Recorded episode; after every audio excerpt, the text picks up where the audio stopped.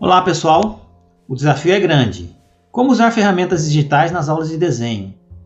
Meu nome é Cláudio Bergamini, eu sou professor do IFAL nos cursos Técnico em Edificações e Engenharia Civil.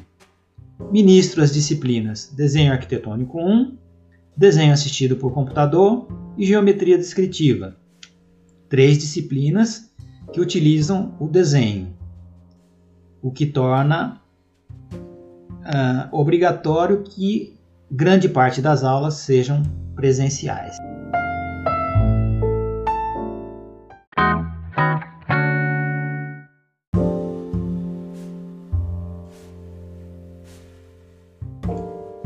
Na disciplina Desenho Arquitetônico 1, os desenhos são realizados na prancheta.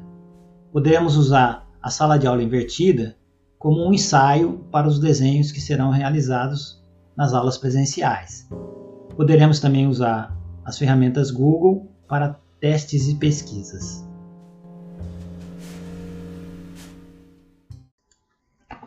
Na disciplina Desenho assistido por computador, a possibilidade de videoaulas é bastante interessante. Podemos também usar as ferramentas Google em testes e pesquisas. Finalmente, na disciplina Geometria Descritiva, os desenhos podem ser realizados na prancheta ou também no AutoCAD, a possibilidade de videoaulas é bastante interessante também. E te alguns testes poderão ser também aplicados com as ferramentas Google.